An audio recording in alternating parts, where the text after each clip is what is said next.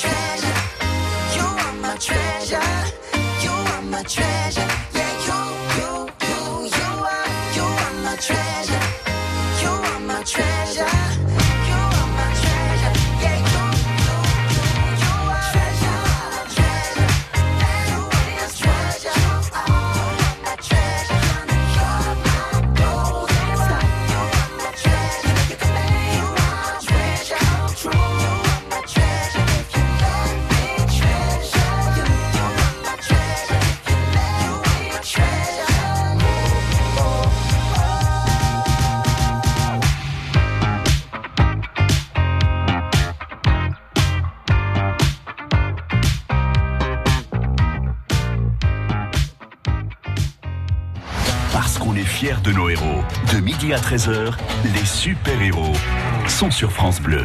Je voudrais revenir à votre passion pour ce métier. Elle date de quand? Vous étiez tout jeune ou, ou ça a été un hasard? Bah, disons, le premier appareil horaire que j'ai démonté, euh, je devais avoir 9-10 ans. C'était un vieux Très réveil. jeune Oui, mais le, le ressort m'est parti dans les mains. J'ai eu très peur et je n'ai plus voulu toucher du tout à ce genre d'appareil. C'était chez vous à la maison? C'était chez moi à la maison et puis chez moi on avait c'était une maison ancienne avec des pendules anciennes et euh, qui fonctionnaient d'ailleurs pas la plupart et euh, je me suis mis dans l'idée de les réparer. Alors au début je bricolais mais je suis arrivé à les faire marcher, ça a été un succès donc du coup ça m'a donné envie de perdurer dans ce métier. Et c'est là que vous allez embrasser euh, cette formation finalement euh, très spécialisée? Oui, et c'est lié aussi à la lecture d'un livre de Jules Verne, Maître Zacharius, qui m'a. euh, je me suis dit, tiens, c'est un métier extraordinaire. Enfin, il y a un peu de magie, il y a un peu de, de- de romantisme, il y a un peu tout ce que l'on peut trouver. Il y a de, il y a de l'art, parce que c'est vrai que j'ai toujours été attiré par les objets d'art.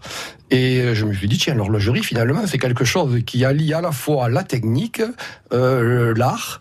euh, la précision, euh, la philosophie, c'est vraiment un, patchwork d'un tas, de- choses. Et l'horlogerie, effectivement, peut se décliner dans un tas de, manières et de- d'objets, en fait. Pardonnez-moi Hubert Bresson, mais j'ai l'impression qu'à la base, il faut être bricoleur. Enfin, bricoleur avec un petit B, mais, mais je, démonter une horloge, c'est des petites vis, c'est des petits trucs, ces petits ressorts qu'on pose sur la table qu'il faut réassembler ensuite, euh, voire euh, associer à une pièce manquante. Enfin, c'est ça, bah, au départ. Oui, alors, il faut être, c'est vrai, il faut être bien bricoleur. Il faut avoir envie, quand même. Voilà, hein. c'est Ouais. sûr. Il faut avoir une, une- une attirance vers, vers ceci. Euh, une attirance aussi, surtout artistique aussi, parce que dans l'horlogerie, il y a de tout. Il y a des sonneries complexes, il y a des horloges qui jouent des airs de musique, donc il faut avoir une petite connaissance musicale. Euh, il y a aussi des problèmes liés, surtout dans l'horlogerie ancienne, euh, au, au- à l'habillage de l'horloge, c'est-à-dire qu'on doit parfois trouver une, euh, à refaire une patine ou redorer des éléments. Vous parlez d'une comptoise, par exemple? Pas seulement le- La comptoise, c'est une horloge rustique. La comptoise, c'est une horloge rustique et populaire, donc qui fonctionne très bien. C'est c'est ce que j'appelle moi le tracteur de l'horlogerie. c'est ce qui a le mieux fonctionné dans l'histoire de toute l'horlogerie. C'est la deux chevaux de l'automobile. C'est la deux chevaux de l'automobile, mais qui fonctionne très bien. Oh, Je crois qu'il n'y a aucun appareil horaire qui fonctionne aussi bien que la comptoise. Alors, euh, je referme la parenthèse, mais on la réouvrira tout à l'heure. Vous allez donc fréquenter une école qui va vous euh, apporter la qualification nécessaire. Une école dont vous serez primé, un premier prix en 1976. C'est un premier prix quoi Du meilleur élève de la classe? Alors l'école, euh, chaque année, donnait un prix, enfin chaque année, chaque sortie de promotion donnait un prix euh, à ceux qui le méritaient. Alors il fallait être major de promotion pendant 4 ans, parce que la formation était de 4 ans. Et euh, c'était une formation assez difficile parce que...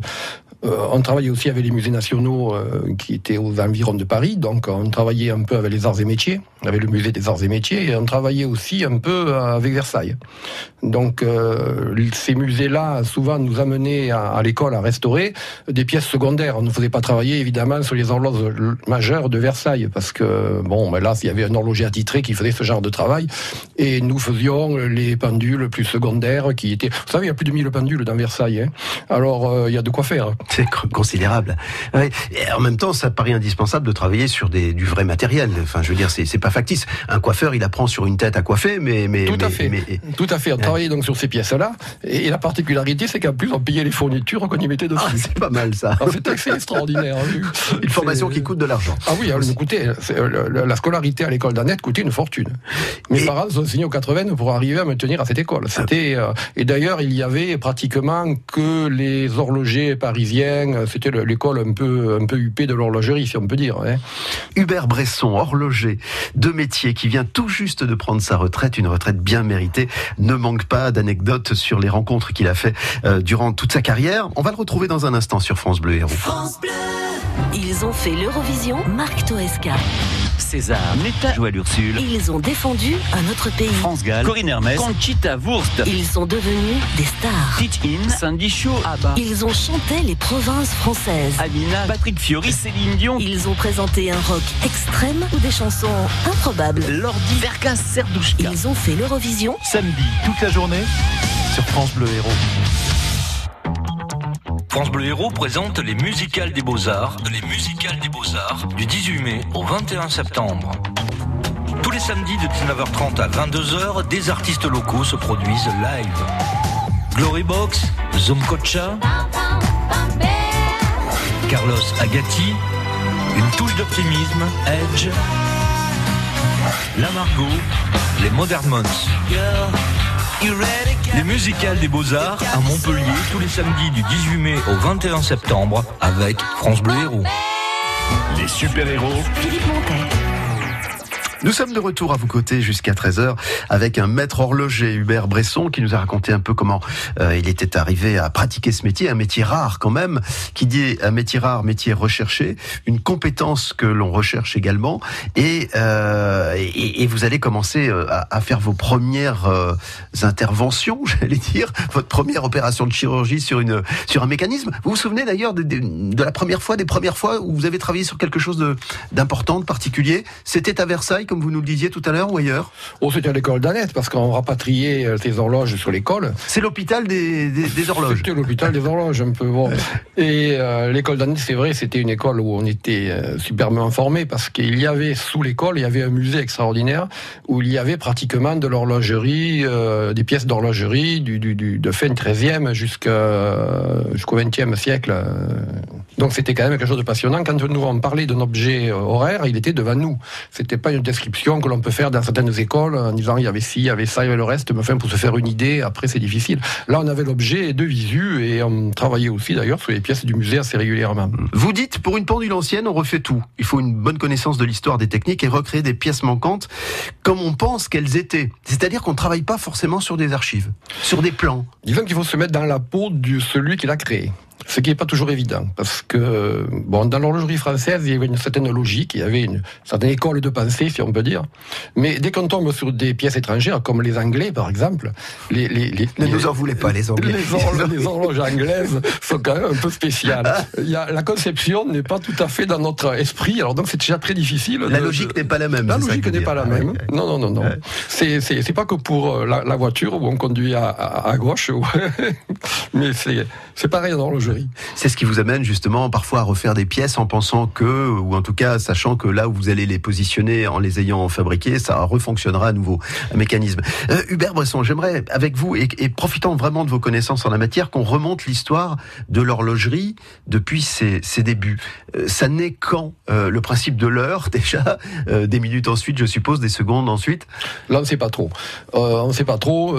C'est vrai que dès la plus haute préhistoire, l'homme s'est préoccupé de contrôler le temps. Enfin, pas le contrôler, au moins le mesurer.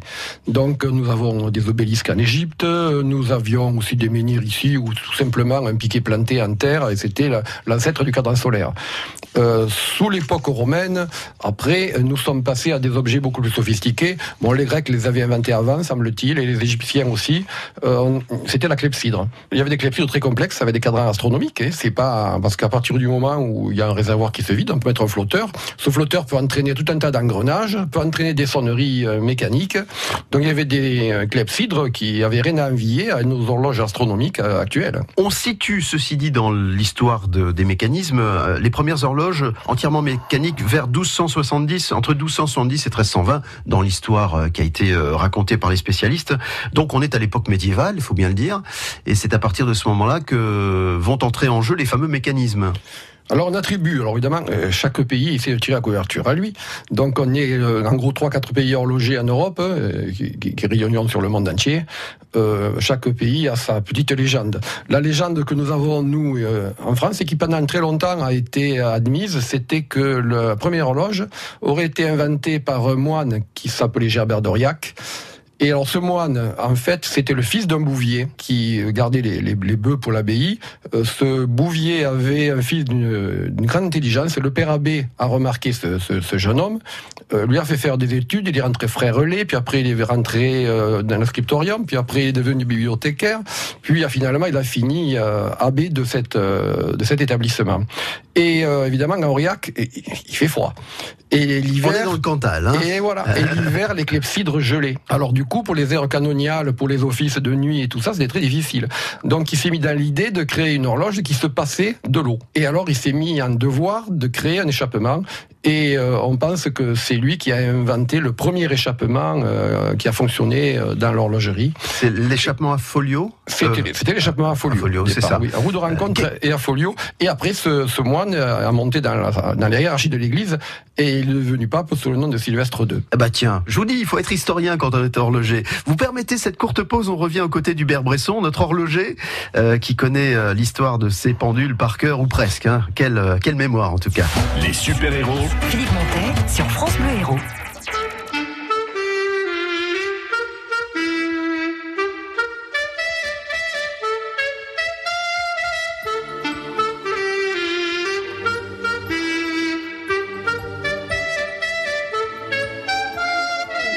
Pas eu le temps de regarder passer ma vie, ni de bien comprendre où mes vingt ans sont partis. Pas eu le temps de dire au revoir à un ami, pas eu le temps. Pas eu le temps de bien préparer mes bagages, pour être prêt à regarder sur mon visage toutes les marques que le temps laisse à son passage. Pas eu le temps. Il est trop lâche, il va trop vite, le temps passe et me précipite vers un homme que je ne suis pas prêt à reconnaître déjà. Il est trop lâche, il va trop vite, le temps passe et me précipite vers un homme dont je ne veux pas dire que lui, c'est peut-être moi.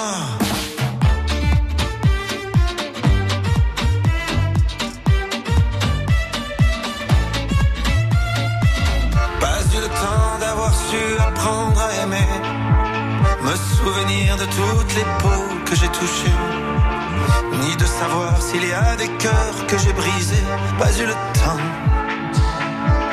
pas eu le temps de faire le tour de mon quartier. C'était toujours plus loin que je voulais aller. Pas eu le temps de voir ce que j'ai pu rater. Pas eu le temps.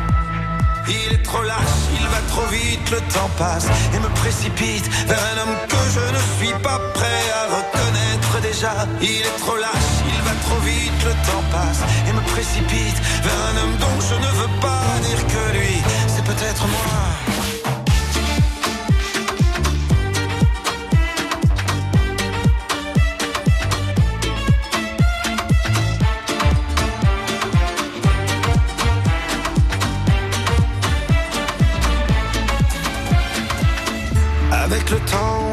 Jamais en arrière.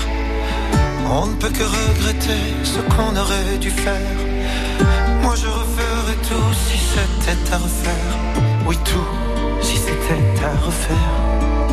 Il te donne et il te reprend chaque seconde de son temps. Pour pouvoir vivre une minute, il faudra rendre celle d'avant. Il te donne et il te reprend chaque seconde de son temps. Pour pouvoir vivre une minute, il faudra rendre celle d'avant. Mais le temps passe.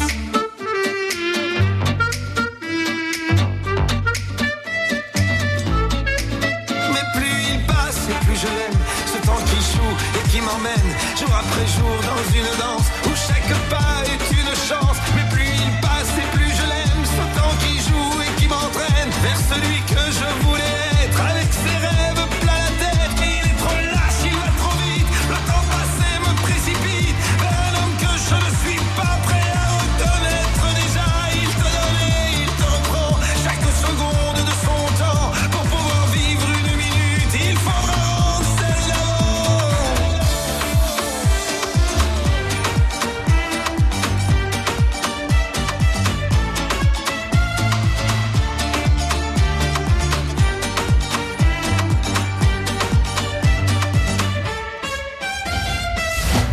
à 13h, les super-héros sont sur France Bleu. Nous sommes de retour aux côtés d'Hubert Bresson. Jusqu'à 13h, on parle de l'histoire de, de l'horlogerie. Alors, vous nous avez raconté il y a quelques instants l'histoire des premiers mécanismes qui naissent, donc de la clepsydre qui, utilisant de l'eau, l'eau gèle, et donc il faut trouver un autre système. À partir de là, un premier mécanisme est mis au point, et ça va continuer comme ça au fil du temps. Il y aura une espèce d'époque d'or de la création des, des pendules et des mécanismes, en l'occurrence? Alors l'époque d'or, quand même, c'est le 18e siècle. Euh, alors ça avait commencé au 17e, puisqu'on a fait de très très belles horloges. Versailles est équipé de pièces absolument remarquables, avec euh, des cadrans multiples, des sonneries complexes, des automates, euh, tout ce qu'on peut... Et même, on avait fait une approche... euh, de la précision assez extraordinaire déjà. Est-ce que, comme aujourd'hui, on peut imaginer que dans une heure, il y ait 60 minutes, euh, 60 secondes, etc. Ou est-ce que ça a été plus compliqué que ça au départ? Ça n'a pas été découpé de cette façon-là? Non, c'est c'était un système qui existait avant. C'est venu petit à petit tout ça. Euh, Déjà à l'époque romaine, on essayait de découper l'heure et euh, cette heure a été découpée effectivement en quelque chose qui ressemblait fort à la minute. Euh, la valeur de la minute, de la seconde, évidemment de l'heure aussi, a changé tout au cours de l'histoire. C'est c'est difficile de. Bon là, ce serait déjà Bien toute, sûr. toute une exposée à faire sur. euh, Il faut trois émissions supplémentaires. voilà, il faut au moins trois Bresson. supplémentaires pour tous les trafics qui ont été faits autour de l'heure. On a même à la Révolution essayé de décimaliser le temps, c'est-à-dire euh, la journée de 10 heures, mais évidemment ça faisait des heures qui n'en finissaient plus, et, euh, et la semaine de 10 jours, et ainsi de suite. Alors ça, ça devenait infernal parce que du coup, euh, les, les jours de repos euh, se retrouvaient, il y en avait beaucoup moins, enfin bon, c'était c'était le souk. Donc c'est le l'heure, c'est finalement la seule chose qu'on a gardé, comme sous l'ancien régime, en duodécimal. On a tout décimalisé, système métrique, tout ça, mais pas l'heure. Alors, l'époque d'or, le 18e, mais c'est presque aussi son, j'allais dire, son déclin. Euh, il fut une époque où on apprend que dans certaines régions de France, par exemple, euh, du côté du pays comtois, on a, on fabrique jusqu'à 100 000 horloges par, par an. C'est un truc phénoménal. Et puis, petit à petit, bien, ça va disparaître, non? Ou en tout cas, ça me nuisait. Mais la comptoise est née de l'horloge monumentale, justement. Euh, les frères Maillet, on pense que c'est les créateurs de la, de la comptoise, euh, étaient des constructeurs d'horloges monumentales pour les édifices. Et euh, ils ont eu l'idée, cette horloge, qui était quand même robuste, de, la réduire pour en faire une horloge d'appartement. Alors au début, évidemment, les premières comptoises étaient faites entièrement à la main et c'était l'apanage des châteaux de province ou des fermes, des grosses fermes où il y avait de l'argent. C'est ça. À à une époque, le fermier, il fait ça pour faire un appoint financier. Et finalement, il va s'en fabriquer énormément grâce à Alors au début, hein. c'était pas vraiment ça. Au début, c'était euh, que des gens spécialisés Ouais, dans l'horlogerie qui faisaient ça. ouais. Et puis après, évidemment, ça a pris de l'extension.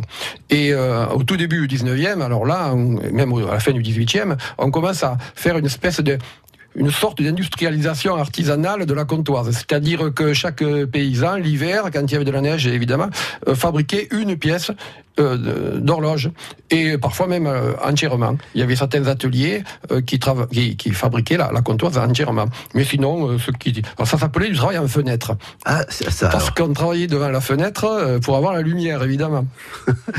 On n'a pas, euh, enfin, on n'imagine pas parfois, quand même, comme le temps régule notre vie au quotidien. Alors, à l'époque où on crée l'heure, ça sert à quoi? Ça sert à manger, ça sert à nourrir le bétail, ça sert à différentes fonctions de la vie quotidienne? Bien évidemment, et on se rend compte quand même avec euh, le recul de l'histoire que euh, les civilisations qui ont été, si on peut dire brillantes, bon, il faut encore mettre entre parenthèses ce qu'on appelle par civilisation brillante, c'est toutes les civilisations qui ont maîtrisé le temps. Parce qu'à partir de là, on peut établir des programmes, on peut euh, arriver à faire des, des œuvres en commun, on peut essayer de structurer. On peut structurer une, une civilisation et une foule avec euh, l'horaire. Alors évidemment, le, le défaut de ceci, c'est que ça nous amène quand même à une forme d'esclavage, c'est-à-dire qu'actuellement, on le voit bien, et puis même depuis fort longtemps, On est tributaire. on est complètement tributaire de l'heure et euh, c'est un peu l'esclavage de notre vie. Bon, nous on le prend pas comme un esclavage, mais comme une mécanique euh, de l'émission de radio. Il est temps d'écouter de la musique sur France Bleu Héros. À tout de suite avec Hubert Bresson, notre invité.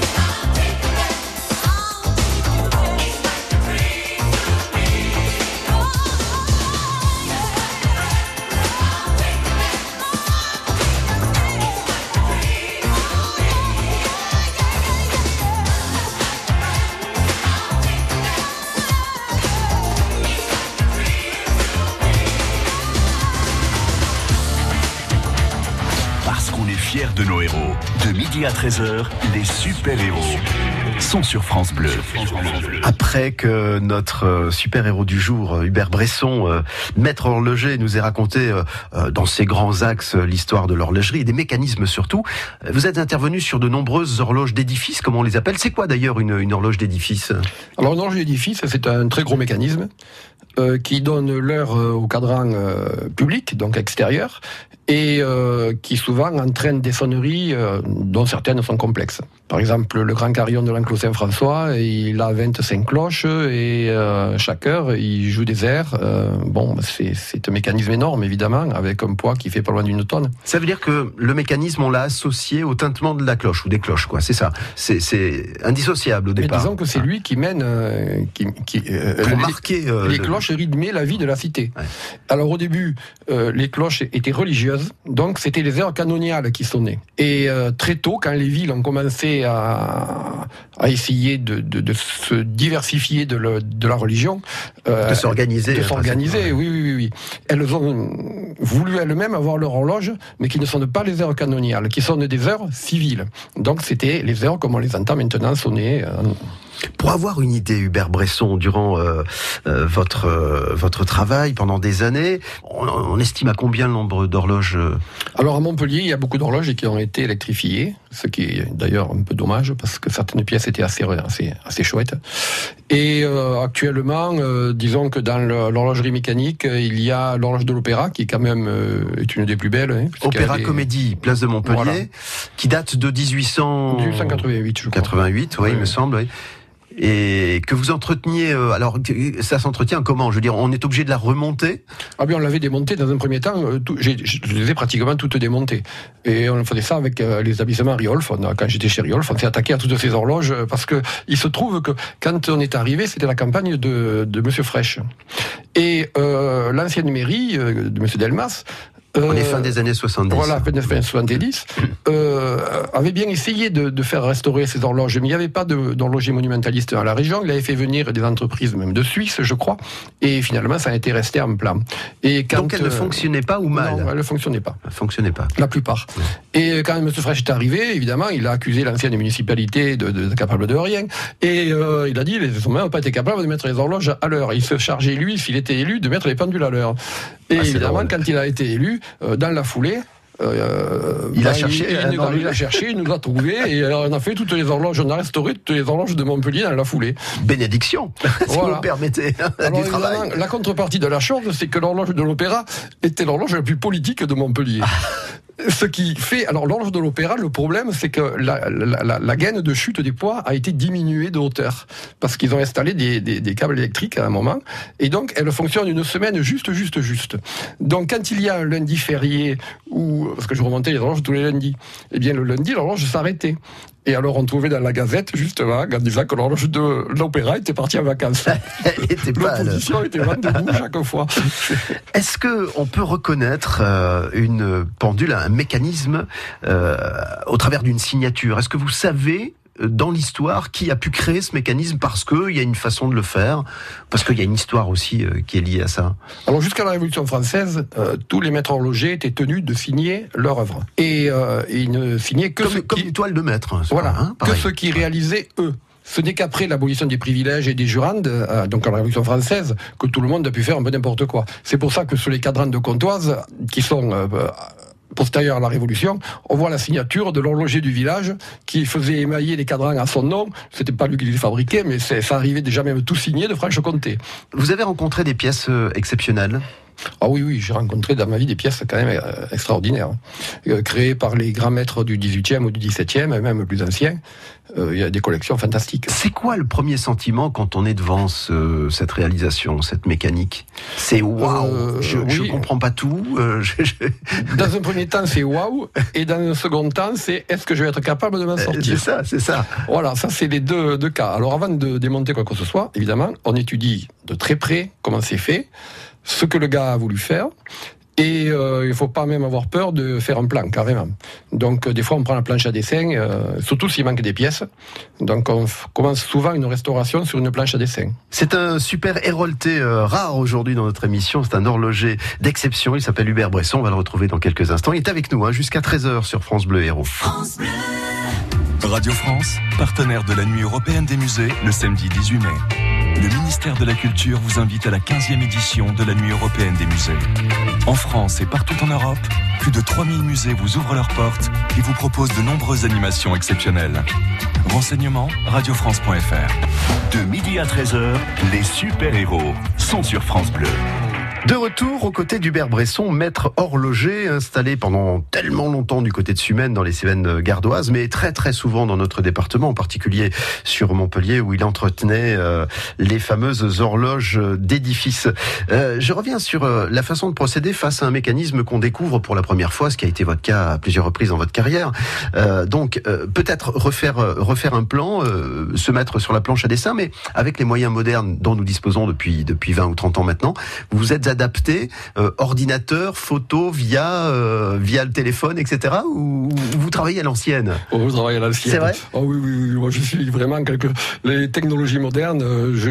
ça ne m'a jamais trop passionné. Je me suis pas investi là-dedans. Et, euh, et c'est vrai qu'actuellement, quand on travaille, ne serait-ce que pour les monuments historiques ou autres, ils demandent carrément de créer un dossier informatique et tout.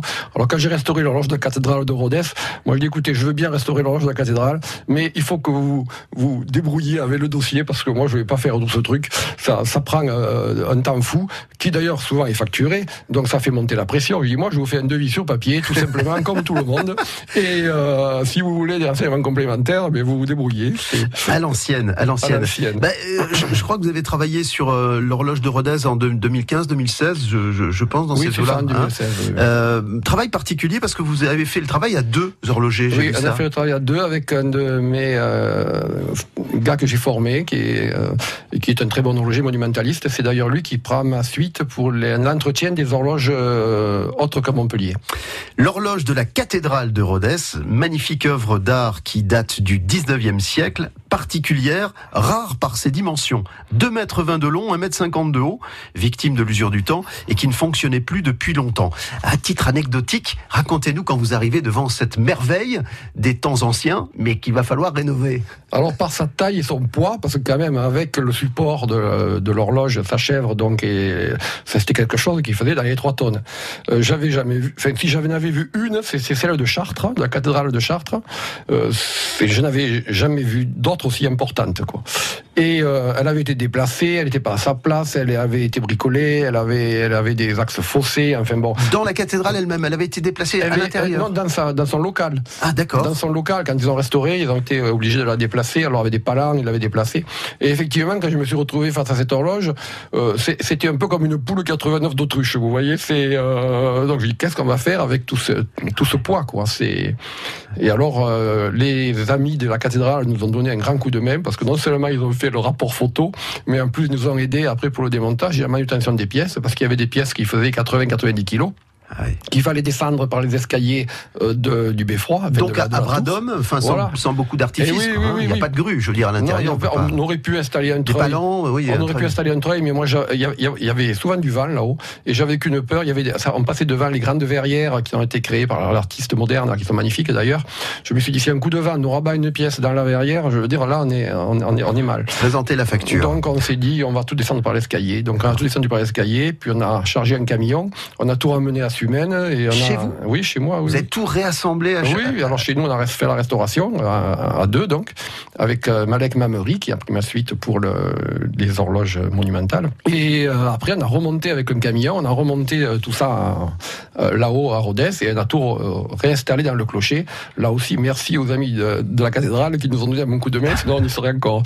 Et elle sait. Alors le moment où ça refonctionne dans son euh, dans son écrin, j'allais dire, ça va être un moment émouvant. Pour vous, non? C'était le cas à ce moment-là quand ça fonctionne, que c'est Ah en quand ça fonctionne, parce qu'on n'est jamais sûr de nous quand même. Ouais. Euh, c'est, c'est des engrenages rudimentaires. L'horloge de Rhodes a une technologie médiévale, si on peut dire. Elle, est, Ouais. di- elle est début 19e, mais elle a une technologie tout à fait médiévale. Euh, ils vont vous mettre une statue à Rhodes, euh, Hubert Bresson, pour avoir refait l'horloge de la cathédrale. On va vous retrouver dans un instant sur France Bleu Héros. Hubert Bresson, donc, euh, qui est maître horloger, aujourd'hui à la retraite et qui nous raconte quelques-unes de ses anecdotes. France Bleu Héros.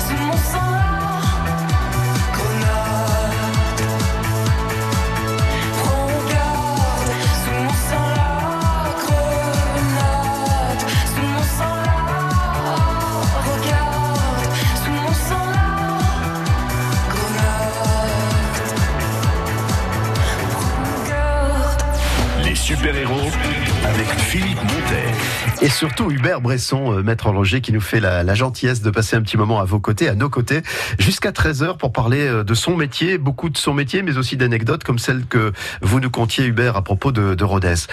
J'ai l'impression que dans le moindre village de notre département, de notre région, il y a une horloge d'édifice quelque part.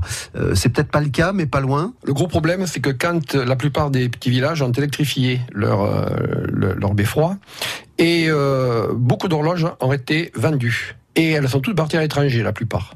Il y a une raison à cela? Ben, euh, disons que la France s'intéresse assez peu à l'horlogerie. À son patrimoine horloger Ah oui, complètement. Ouais, ouais. Et euh, le problème de la France, c'est que nous avons énormément d'œuvres d'art et d'édifices euh, historiques, et euh, on n'a pas forcément l'argent pour l'entretenir. Alors je, je comprends un peu quelque part les monuments historiques qui préfèrent refaire une toiture que refaire l'horloge. C'est un peu logique. Mais ceci dit, il y a tout un pan de notre patrimoine qui disparaît. J'ai même vu des, une fois, je suis allé faire un devis pour une horloge 19e dans un clocher. Et euh, en passant, j'ai vu quelques restes euh, métalliques d'une horloge qui devait être du 15-16e siècle. Et alors j'aurais dit, waouh, c'est quand même dommage que cette horloge euh, soit, enfin, qu'il n'y ait plus que le quart de l'horloge. Alors les, les employés de mairie sont regardés avec un drôle d'air. Et ils m'ont dit, elle était entière il y a 15 jours, mais on a eu besoin de ferraille pour ferrailler une dalle de béton et on l'a démontée. On Alors j'ai dit, non seulement ça, ça sera nul dans le béton, donc c'est du verre, faire la, c'est du fer, faire la forge catalane et euh, ça va feuilleter. Il y a aucun... Mais alors là, vous avez démoli un chef-d'œuvre. J'ai dit, ça c'est une pièce qui est terrible. rarissime, mais c'est une pièce de musée. Ben, C'était trop tard, on n'allait pas casser le béton. À ce propos, est-ce que vous avez au fil des années dans votre métier accumulé des pièces trouvées, égarées, euh, démontées euh, C'est quoi C'est euh, c'est une caverne d'Alibaba chez vous? Oui, j'en ai racheté trois parce que vraiment trois qui étaient en pièces détachées et qui, qui, allaient disparaître quoi. Et dans les trois, j'arrive à, à résumer un peu euh, l'histoire de l'horlogerie d'édifice quoi. C'est-à-dire que j'ai une horloge euh, qui est euh, fin 17e euh, alors vraiment la structure celle de Rodez un peu structure médiévale. Puis j'en ai une du début 19e qui est euh, un peu une horloge hybride entre l'horloge médiévale et déjà une horloge moderne. Et puis la dernière que j'ai, c'est l'aboutissement, c'est euh, des horloges comme celle de l'Opéra, qui est une horloge. euh, c'est l'aboutissement de mille ans de recherche dans l'horlogerie médiévale. D'ailleurs, plutôt monumentale. Un vrai trésor. Un vrai trésor. voilà. Peut-être une dernière anecdote avant que nous ne soyons amenés à conclure cette émission. Euh, Il y a eu des rencontres ou des, des éléments qui ont fait que un jour vous êtes tombé devant un mécanisme sans pouvoir le, le réparer. C'est arrivé, c'est un jour ou pas? Parce que j'ai l'impression que ça ne peut pas vous arriver tellement vous avez une bonne connaissance de tout ça. Il y a quelques fois que ça a été juste. Mais jusqu'à maintenant, euh, en touchant du bois, euh, Vous avez toujours mené à bien. Je suis toujours arrivé à, à les restaurer. Maintenant, effectivement, il y a des fois des pièces qui sont dans un tel état où il une usure généralisée. Alors, on fait ce qu'on peut parce que c'est souvent des pièces historiques, donc on, euh, mais on ne peut pas tout refaire parce que euh, euh, pour garder l'authenticité d'un objet, il ne faut pas enlever plus d'un tiers. De- du, du mécanisme. Donc, il faut toujours se débrouiller à récupérer la pièce ancienne, même si elle n'est pas hum, au top. Si euh, il est incontestable que vous ayez un, un formidable talent pour ça, est-ce que vous vous êtes questionné sur le talent de ceux qui ont créé? Vous êtes dit euh, à un moment donné, c'est fabuleux d'avoir réussi à mettre en place des mécanismes comme ça, de les avoir imaginés, euh, de faire en sorte que chaque seconde, chaque minute, chaque heure soit soit célébrée comme il se doit? Ben, disons que euh, quand l'on voit, avec les techniques qu'ils avaient, avec les moyens d'éclairage qu'ils avaient, euh, je, trouve que c'est des gens absolument extraordinaires. Moi, je suis d'un tout petit niveau par rapport à eux. Euh, comme je disais souvent, un, jour, un de mes euh, élèves me disait, mais jamais j'arriverai à ton niveau. J'ai dit, alors écoute, tu vois, moi, si j'étais dans l'atelier d'Anti de janvier, je prendrais des coups de pied aux fesses à longueur de journée. Hubert Bresson, vous me pardonnez, mais il est l'heure de se quitter. si je regarde ma pendule satellisée, euh, qui n'a rien à voir avec les merveilles dont vous nous avez parlé euh, durant cette émission, merci beaucoup d'y avoir participé. Hubert Bresson, maître horloger, qui s'est un, un peu confié comme un livre de souvenirs de ce métier qu'il vient tout juste de quitter il y a quelques mois pour une belle retraite. Et comme tout retraité, euh, vous avez plein de choses à faire. Pas forcément remonter les pendules. Ah, complètement plein. Mais enfin, c'est vrai que c'est toujours passionnant. Je serai toujours là pour un peu bricoler. Voilà. Allez, je vous retrouve dans un instant puisque nous approchons de 13h. Parce qu'on est fiers de nos héros. De midi à 13h, les super-héros sont sur France Bleu. Well,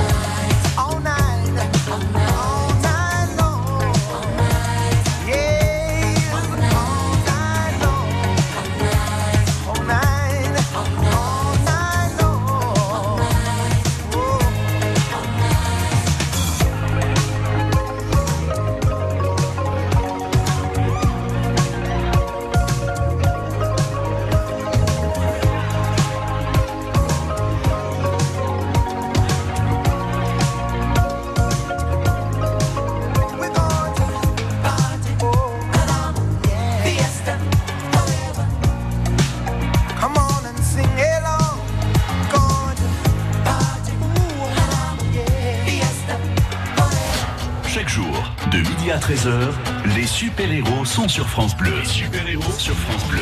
J'espère que vous vous êtes euh, régalé à l'écoute d'Hubert Bresson. Si toutefois vous avez euh, pris cette conversation en cours de route, vous savez qu'il est possible de réentendre, de podcaster, comme l'on dit, euh, cette émission. Vous allez sur le site francebleu.fr et puis je vous mettrai bien entendu la photo de notre invité avec le lien pour écouter l'émission. Vivez la saison du MHSC, sur France Bleu Héros. C'est l'ADER à domicile de la saison pour les footballeurs montpelliérains, toujours en lice pour aller chercher cette quatrième place en Ligue 1, synonyme d'Europe. Ils ne lâchent rien à deux journées de la fin de ce championnat complètement dingue. Rendez-vous ce samedi dès 20h30 pour vivre ensemble Montpellier-Nantes sur France Bleu Héros. Le sport en direct sur France Bleu Héros. Avec Eurosport, des loisirs à la compétition, vous êtes sur tous les terrains. France Bleu vous emmène dans le Gard avec France 5. Vous voulez rêver aujourd'hui? La Maison France 5, présentée par Stéphane Thébault, ce soir à Nîmes. Vous êtes à la bonne adresse. Dans la ville des arènes et de la Maison Carrée, on parle déco, architecture contemporaine, maison modulaire et on découvre une incroyable collection de vieux outils. Avec qui je vous propose de faire connaissance aujourd'hui? La Maison France 5 à Nîmes, ce soir sur France 5 à 20h50. Bienvenue dans la Maison France 5. Découvrez la bande-annonce et les infos sur francebleu.fr.